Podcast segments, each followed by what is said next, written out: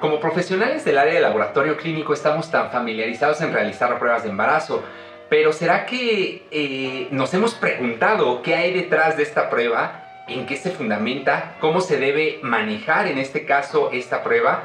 Estas y algunas otras interrogantes las estaremos respondiendo en este nuevo capítulo o episodio de nuestro podcast EduLab. Así que acompáñenos. Bienvenidos a un nuevo episodio del podcast EduLab. Comenzamos. La gonadotropina coriónica humana o coriogonadotropina, abreviada como HCG, es una hormona producida por la placenta de mujeres embarazadas. La concentración de gonadotropina en sangre aumenta desde el principio del embarazo. Esta hormona se elimina por la orina y en este caso la prueba de embarazo es una prueba específica en sangre o en orina capaz de detectar esta hormona y confirmar o descartar un embarazo. Durante las primeras semanas del embarazo, la presencia de la gonadotropina es importante para la viabilidad del cuerpo lúteo, durante el primer trimestre de la gestación, es decir, entre la semana 8 y 10, la producción de la gonadotropina va a incrementarse gradualmente, alcanzando un pico alrededor de la décima semana después de la última menstruación. A partir de este momento las concentraciones van a ir disminuyendo progresivamente durante el resto del embarazo, llegando a ser una hormona prácticamente indetectable en las primeras semanas después del parto.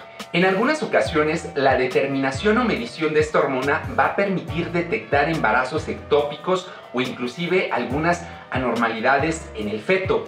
También puede utilizarse para monitorear algún embarazo en el cual existe algún riesgo de aborto. Cuando una mujer sospecha que puede estar embarazada, la prueba se puede realizar con fiabilidad después de un retraso de 10 días de la menstruación y algunos métodos inclusive pueden detectar la gonadotropina incluso muchísimo antes de esos 10 días de retraso de la menstruación. Las pruebas en sangre son más sensibles que las realizadas en orina. De preferencia, en este caso se debe utilizar la primera orina de la mañana y pueden incluso realizarse un par de días antes de la fecha prevista para la siguiente menstruación.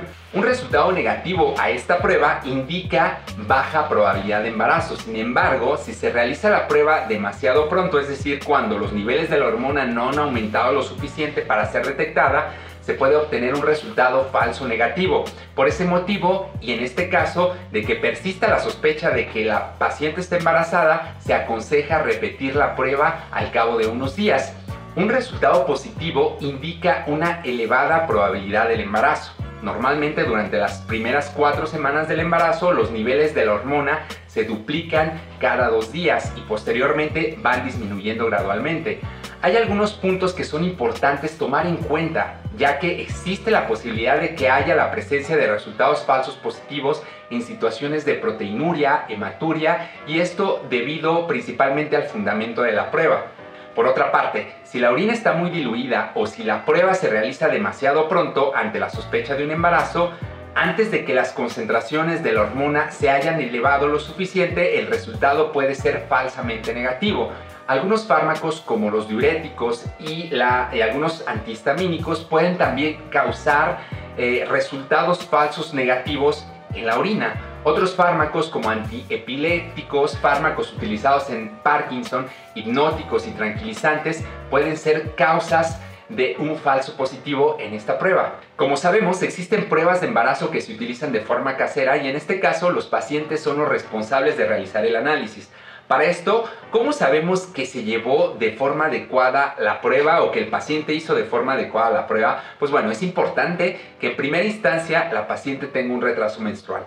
Es importante también que emplee de preferencia la primera orina de la mañana, ya que si, si se utiliza una orina aleatoria, pudiéramos arriesgarnos a que se esté utilizando una orina diluida y si la paciente tiene pocas semanas de gestación nos estaríamos arriesgando a un falso negativo.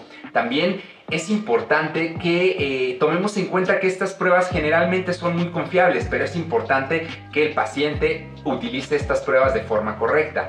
La determinación cuantitativa en sangre de la hormona gonadotropina coriónica humana suele ser más sensible que la prueba de orina o las pruebas caseras por lo que en determinadas ocasiones la prueba en sangre puede dar un resultado positivo, siendo este negativo en una prueba de orina. Además de la detección de un embarazo, la cuantificación sérica o en sangre de la hormona gonadotropina coriónica humana es necesario para descartar la posibilidad de un embarazo ectópico o para dar seguimiento a un embarazo después de algún aborto.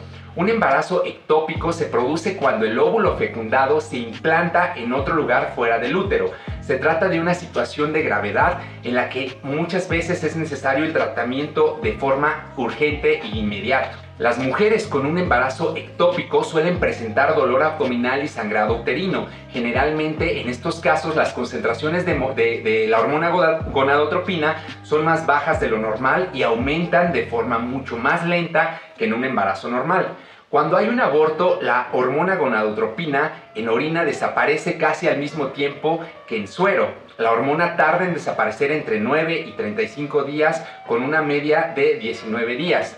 Esperamos que toda esta información haya sido de gran utilidad para cada uno de ustedes. Muchísimas gracias por acompañarnos en este nuevo episodio de nuestro podcast EduLab y recuerden seguirnos en todas nuestras redes sociales ya que semana a semana estamos compartiendo materiales totalmente nuevos y diferentes. Les enviamos un fuerte abrazo en donde quiera que se encuentren y nos vemos en el siguiente episodio del podcast EduLab. Hasta la próxima.